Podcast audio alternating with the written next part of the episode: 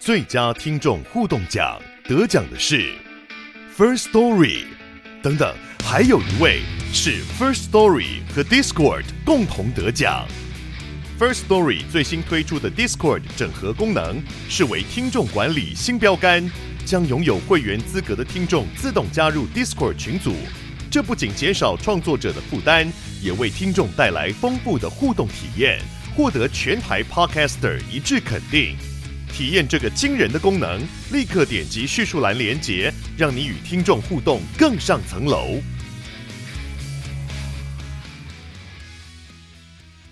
三十周年《美少女战士》二点五次元音乐剧四月轰动登台，四月七日到四月九日，在台北国父纪念馆，将美少女战士所有的梦幻与力量真实呈现给大家。购票请上 UDN 售票网。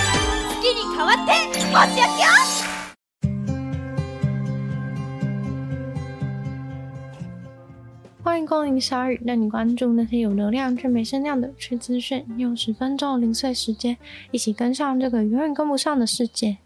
印尼的分裂主义战士在巴布亚地区抓了一位来自纽西兰的机师，并把他当成人质，还把他开来的飞机给烧掉了。这位机师名为菲利普，他飞了一架商业包机降落在印尼偏远高地上的帕罗机场以后，就遭遇不测。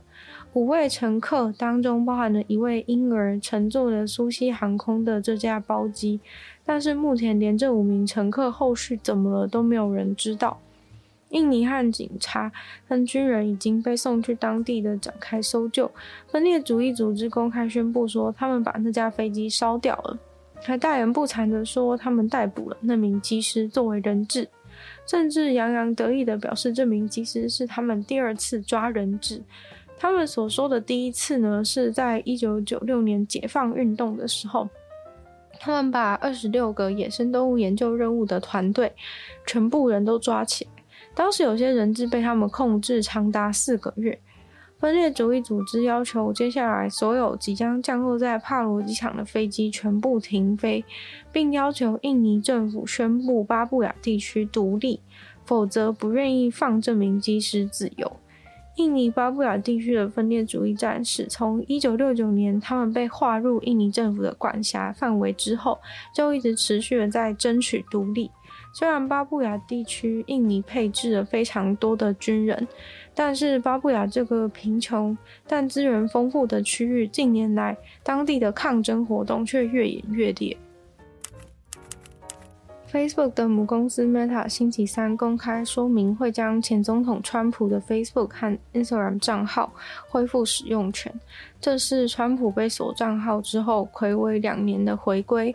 Meta 表示，由于现在前总统川普对于大众安全的风险已经大幅降低，所以经过几周之后呢，就会将他的账号恢复使用。但他们有打算推出一些相关的配套措施，来避免一些不乐见的情况反复发生。这样一来，川普将会在他即将参加的第三次总统大选之际，重获强大有影响力的社交平台和募资平台的使用权。但假设川普未来又触犯了平台规则的话，基本上一次就是封锁两年起跳。Meta 的决定算是继 Twitter 之后的一个解封。Facebook、Instagram 一解封之后呢，也有可能陆续的影响到其他已经有封锁川普的平台，考虑将它解封。川普也第一时间得知了账号解封的消息，并在他自己的社群平台 Truth Social 上面发文表示，这种情况不应该再发生在一位现任的美国总统，或者是其他不应该受到报应的人身上。Meta 并没有提前告诉川普团队要解封他的账号，虽然有找来川普的律师团队讨论相关的事宜，但是在会议进行到一半的时候，Meta 就已经发出了新闻稿出去公布结果，等于说在会议室的人还比外界晚知道这个解封的消息。话说，其实自从川普的 Twitter 账号被恢复至今，他完全都还没有发过任何一篇推文。目前为止都是持续的在自己的社群平台 True Social 上面活跃，但川普团队在这个月稍早的时候，确实是主动寄信给 Meta，向他们请愿解封川普的 Facebook 账号。即使川普过去最喜欢发文、最常活跃的平台是 Twitter，但是根据统计，川普在 Facebook 和 IG 上发文的触及率是远远的高于 Twitter。在 Facebook 和 IG 更是分别拥有三千四百万和两千三百万的追踪者，主要是可能 Facebook 的广告功能更很好使用。过去川普的竞选活动中，在 Facebook 的锁定行销工具上获得了非常好的结果。而且，川普团队也在 Facebook 的广告上花费了好几百万美金来打广告。但 Meta 解封川普的决定也受到了美国议员的批评，说川普本人很明显的对于过去违反平台相关规定，并没有任何的悔意，认为 Meta 公司只是为了赚钱而把自己的利益放在人民的安全前面。而 Meta 公司则是表示，他们认为人民有权利去听政治人物想要讲的话，不管他讲的是好的、坏的或是丑陋的，这样也有助于人民投票的时候可以做出选择。但假如川普又重蹈覆辙的话呢，会给他加重处罚。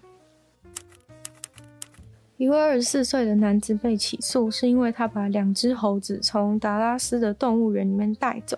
除此之外，警方还发现一连串动物园发生的奇怪事件，似乎都跟他有关。像是有一只小云豹的逃脱，还有另外一个猴子园区栅栏被破坏。虽然目前人已经被逮捕归案，但是警方左思右想，不管怎么问他，都还是得不出他为什么会做这样事情的一个结果。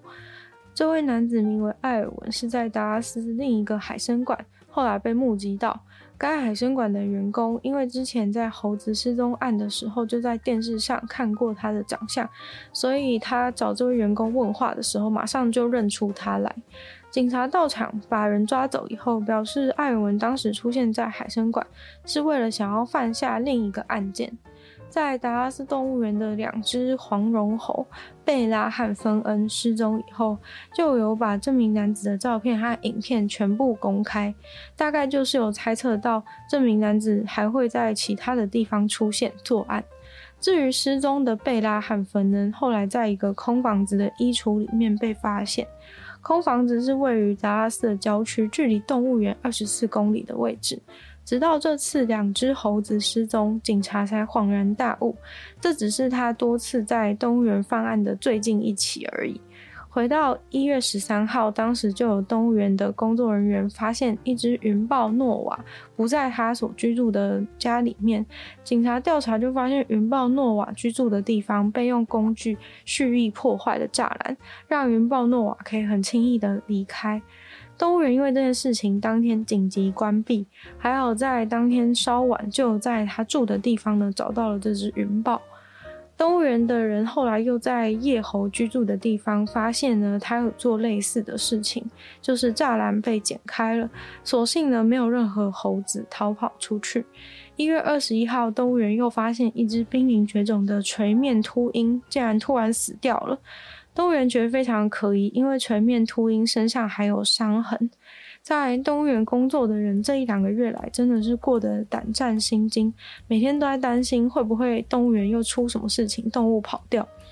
警察目前已经确定六起的动物案件都是艾尔文所为，多半是破坏公物。那带走猴子的部分呢，则算是一种偷窃。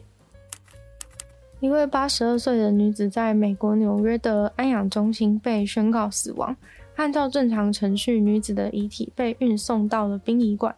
但是抵达殡仪馆以后，距离宣告死亡的时间三小时以后，这位女子却被发现竟然还在呼吸。她在星期六早上的十一点十五分，在长岛的安养院被宣告死亡。到达殡仪馆的时候，时间是下午的一点半。